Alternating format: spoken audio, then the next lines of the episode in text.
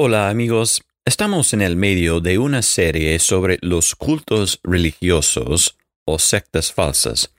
Y como Eric dijo la semana pasada, muchas de estas sectas tienen creencias similares al cristianismo bíblico, pero obviamente hay diferencias importantes también.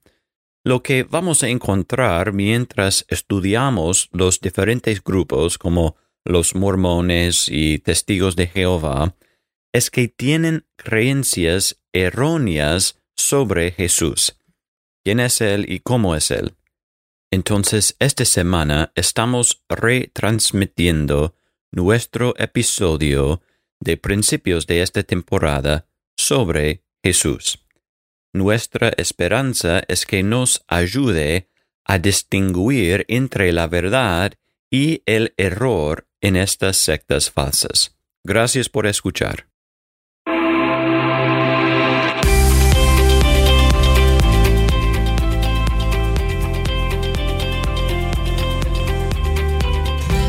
Soy Jason Wright y bienvenidos al podcast Teología en tu vida, un podcast semanal que te ayuda a aprender más sobre la teología y cómo afecta tu vida. Estoy con mi compañero Eric y el tema de hoy es Cristo. ¿Quién es Él y cómo es Él? Y hay muchos cultos falsos en el mundo que, que dicen muchas cosas que suenan cristianas y quizás comparten algunas creencias Uh, similares o usan palabras similares, pero realmente la forma más fácil de detectar la falsa enseñanza es simplemente preguntarles qué creen acerca de Jesús. La mayoría de los cultos falsos son cultos falsos porque han distorsionado la enseñanza bíblica de quién es Jesús. Entonces es importante que sepamos lo que la Biblia dice acerca de él. Eric, ¿Puedes ayudarnos con eso? Hola Jason y muchas gracias. Um, la verdad es que eh, estoy muy contento porque tengo la oportunidad de hablar sobre Cristo y qué es mejor que la persona de Cristo. Si me acuerdo bien, cuando era un nuevo cristiano, había un mormón que conocía bien. Él sabía que yo era un nuevo cristiano y empezó a compartir su fe conmigo y hablaba mucho sobre Cristo y Dios, y yo pensaba, genial, él creía en Cristo también. Pero con el tiempo me di cuenta que él estaba hablando sobre un Cristo diferente de la Biblia. De hecho, hay muchas religiones y cultos que creen en Cristo, pero tenemos que creer en Cristo según la revelación de Dios que encontramos en la Biblia. Y cuando hablamos acerca de Cristo, hay varios temas que podríamos tratar. Por ejemplo, podríamos hablar sobre la obra de Cristo, es decir, la redención que Él cumplió um, por nosotros en la cruz. Y por otro lado, podríamos hablar sobre la persona de Cristo y su naturaleza. Y hoy vamos a hablar sobre su naturaleza. Hay tres cosas importantes que tenemos que tener en cuenta sobre la naturaleza de Cristo. Primero, Cristo es completamente Dios. Segundo, Cristo es completamente hombre. Tercero, las dos naturalezas son distintas. Según la Biblia, Cristo es Dios.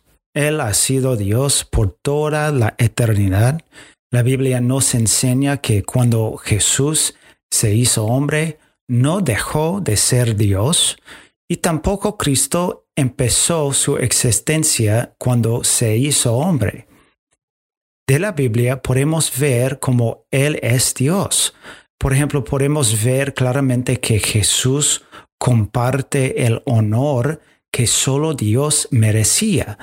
Juan capítulo 5, versículo 26 o 3 dice, para que todos honren al Hijo así como honren al Padre. El que no honra al Hijo, no honra al Padre que lo envió. También vemos como Cristo tiene los mismos atributos que Dios el Padre tiene. Por ejemplo, en Mateo capítulo 8, versículo 26, um, vemos como Cristo tenía poder sobre el mar. Y en, el, eh, en Juan capítulo 2, Él convirtió el agua en vino. También en Marcos capítulo 2, versículo 8, Cristo sabía los pensamientos de otras personas. Entonces acá Cristo tiene los atributos o características que solamente Dios tiene. En otros lugares vemos como Cristo tiene los mismos, mismos nombres que Dios tiene. Por ejemplo, Romanos capítulo 9, versículo 5 dice, de quienes son los patriarcas y de quienes según la carne procede el Cristo, el cual está sobre todas las cosas. Dios bendito por los siglos. Amén. Entonces acá vemos un ejemplo donde Cristo es identificado con el nombre de Dios. También podemos ver la, la deidad de Cristo a través de sus actos. Por ejemplo, en Génesis capítulo 1 se dice que Dios creó todo el mundo. Pero en Colosenses capítulo 1 versículo 16 se dice que todas las cosas fueran creadas por Cristo. Así como Cristo es Dios, también podemos ver que Cristo es hombre o humano. Él nació en, de una virgen, él experimentó um, debilidades en su cuerpo y tenía hambre y sed, estaba cansado, él crecía como cualquier niño hasta llegar a la edad adulta y no dejó um, de ser hombre después de su resurrección. De hecho, todavía él es completamente hombre y Dios. Él era humano como nosotros, pero había una diferencia muy importante, Jason. Él nunca pecó o obedeció a Dios en todo lo que dijo, hizo, pensó y deseó. Él era un ser humano perfecto. Y mucha, mucha gente dice, bueno, soy humano y, por eso peco.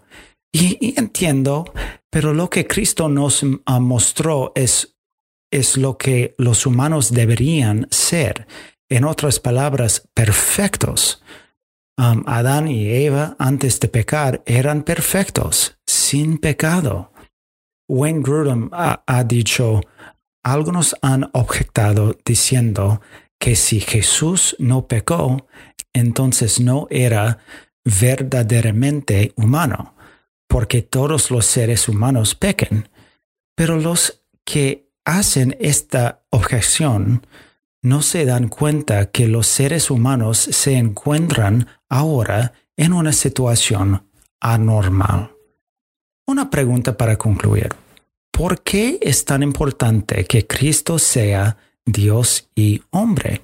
La razón principal es porque nosotros somos pecadores y si queremos tener esperanza de que nuestros pecados serán perdonados, necesitamos un sustituto que también sea humano.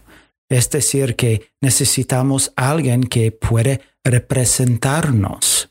Cristo es nuestro sacrificio. Pero también es necesario que Él sea divino, porque solamente el Dios infinito puede alcanzar nuestra salvación. En otras palabras, porque Cristo es sin pecado y Dios eternal, Él puede llevar y pagar por nuestros pecados contra Dios el Padre, quien es eternamente perfecto y justo. Quiero concluir con las palabras de 1 Timoteo capítulo 2 versículo 5 que dicen, porque hay un solo Dios y también un solo mediador entre Dios y los hombres, Cristo Jesús, hombre, quien se dio a sí mismo en rescate por todos, testimonio dado a su debido tiempo. Entonces Cristo es completamente Dios y hombre y por eso Él es nuestro mediador perfecto. Amén. Amén. Y gracias a Dios por ese don inefable. Gracias Eric por enseñarnos hoy y gracias a todos ustedes que escuchan y aprenden con nosotros. Y si te sientes alentado por lo que escuchas y, y conoces a alguien que se animaría al escucharlo, por favor comparte este u otros episodios con ellos. Y puedes hacerlo fácilmente en nuestro sitio web con Facebook o WhatsApp y otras redes sociales también. Gracias de nuevo por escuchar y hasta la próxima.